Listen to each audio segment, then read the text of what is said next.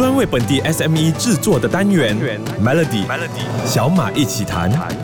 你好，我是小马。做餐饮业呢，最注重的就是一个座位在营业时间里面呢，能够服务几位客人。简单来说，就是翻桌率。客单价低的餐厅就需要更高的翻桌率，这样就能够获得更高的营业额。所以要怎么有效的节省时间，就是一门学问了。Menu 菜单最重要的一个功能呢，就是让顾客可以在最短的时间里面选择自己想要吃什么，才能够达到这样的效果。其实重点并不在于 Menu 的设计有多精美，而是要思考该怎么做才能够达到有。有效沟通的效果。从消费流程的角度来拆解呢，顾客从进门之后坐下来，然后看菜单，接着服务人员介绍菜色，再把顾客的点菜内容都记在纸上，厨房再陆续出菜。如果你人手不足，或是服务员都是外劳，就可能也没有时间介绍这些特色的菜肴。顾客当下呢，也只能看着密密麻麻的菜单，所以有照片的菜单或许比较容易挑选，否则只能凭着那个名字去想象那是什么样的一个食物。这样的用餐。体验，我相信你我都经历过。现在人呢讲究精简，很多的业者呢都直接把两面的 A4 纸合成一页，对折式的把所有的菜色都放上去。但因为菜色很多，在有限的页面里面呢，把全部东西都塞进去，字体和间距就不能大，这样顾客在看 menu 的时候就会很吃力。哎，你不要小看菜单哦，它可以让顾客记住你的餐厅和食物，这些都能够为你带来大量的流量，也让你的生意变好。一份好的菜单能够为餐厅带来的惊喜。是远超于你的想象的。这个礼拜的小马一起谈的内容将会对做餐饮业提供更多的资讯，如何透过菜单拉近和消费者的距离。明天继续跟你聊更多，锁定 Melody。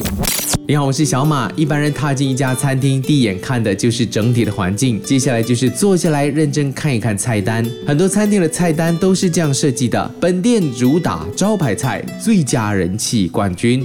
主厨推荐必吃美食等等，看起来很完整，但实际上呢，顾客却不知道要点什么好，这样就增加了顾客的点餐时间，翻桌率也受影响。你有没有想过，这些其实都是你的菜单设计有问题？但身为顾客的你，有没有试过服务人员送上菜单，菜单是又烂又脏，好像咸菜那样，连碰或者翻面都觉得恶心，完全没有了胃口？其实菜单的设计是一个复杂细致的过程。首先要注意的就是制作材料，好的材质不仅能够反映菜单的外观质量，同时也能够给顾客留下比较好的第一印象。在选择材料的时候，要考虑餐厅的类型和规格，也要顾及到你的制作成本。根据菜单的使用方式，合理选择制作材料。一般来说，长期重复使用的菜单要选择那些耐久耐磨，而且不容易沾染油污的重磅涂膜。纸张，而菜单的封面和封底也都是你的门面，会直接影响整体的效果。毕竟这也代表着整个餐厅的形象，所以在设计的时候可以反映出餐厅的经营特色、风格和等级等等的特点。美妞封面的颜色也可以按照餐厅的环境颜色，让整个色调是更加和谐的。而餐厅名称在封面上是一定要的，但很多时候呢，业者也会忘记另一个重要的部分，就是在封底印上餐厅的地址、电话号码、营业时间等等的资讯。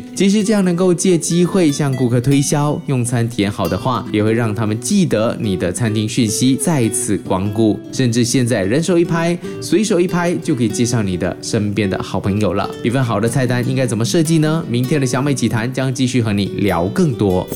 你好，我是小马。昨天的小美奇谈就和你分享了如何设计好一份菜单，今天就继续提供更多使用的资讯。没错了，菜单是餐厅和顾客沟通的一个桥梁。一般情况下呢，菜单的文字都只有菜肴的名称和价格。但如果可以的话，我们可以试着介绍一下这道菜的食材或者烹调的方法，都有可能起到良好的作用。而菜单的字体选择也很重要，标题和说明可以用不同型号的字体和区别，但是字体一定要端正，让顾客。容易阅读和看得懂，除非特殊需求，菜单避免要用我们不熟悉的一些文字来介绍。即使真的要用外语，也要在旁边解释一下，这到底是一道什么样的一个菜。你可以想象，外国人如果看到 nasi lemak，其实他有可能不知道 nasi lemak 到底是怎么样的一道菜。有些餐厅的菜单拿起来太厚，翻阅不方便。最理想的尺寸是二十三公分乘三十公分。所以在设计的时候，确定了菜单的基本结构和内容之后呢？就可以选择几种尺寸比较适合的大小，自己也可以试着翻翻一下，站在顾客的角度去体验看一下这个菜单的感觉怎么样。很多餐厅呢会把特色菜肴的照片印在菜单上，这样也能够加快顾客点餐的速度。但在使用照片或者图片的时候，一定要注意拍摄和印刷的质量。使用图案或者插画的时候呢，也一定要注意它的色彩和餐厅的整体环境是不是能够搭得上。像是有些业者喜欢放上餐厅的外貌、创办人的照片等等，那在设计上就必须要下更多的功夫，让菜单更容易呈现出餐厅的特色和风格。来到这个讲究科技的年代，现在也有很多的菜单是用 QR 来扫描的。明天就来告诉你这些 QR 扫描的菜单到底要怎么做。我们一起锁定 Melody 小马一起谈。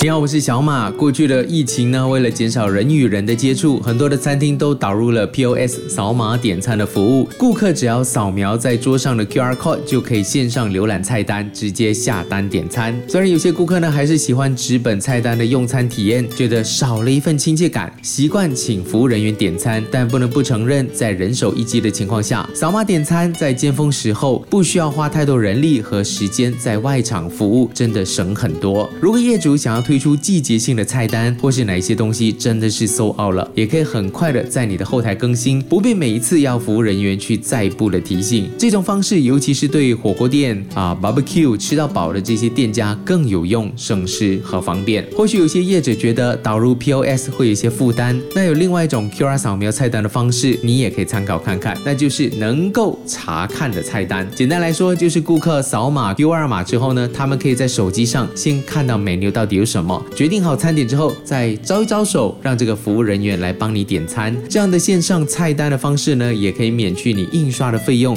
只需要用 PDF 或者 JPEG 的文件就可以了。QR 扫码点餐简化了餐厅的订餐流程，也提高翻桌率。其实过去的小美奇谈有邀请过企业品牌顾问谢俊辉，详细的聊聊 QR 扫码这种点餐的方式。有兴趣在重听的朋友，欢迎去到 SYOK Show 来收听。明天的 Melody 小美奇谈将继续告诉你扫码点菜的菜单，这些 menu 到底应该怎么设计。锁定 Melody。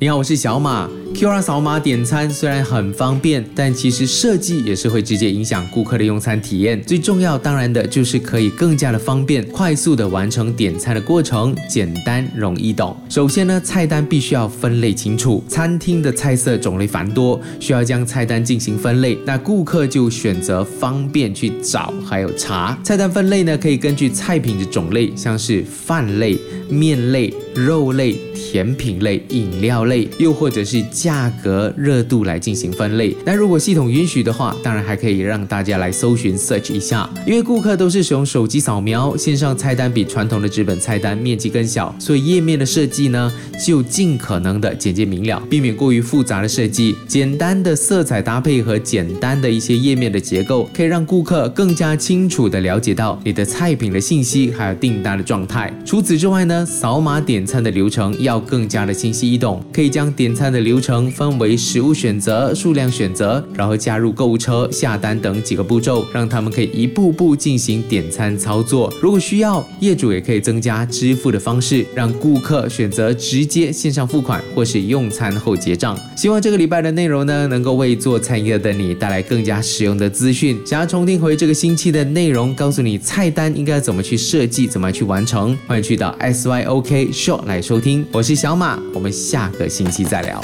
Melody 小马一起谈，早上十点首播，傍晚六点重播，用两分钟的时间，每天抓住一个新的变化。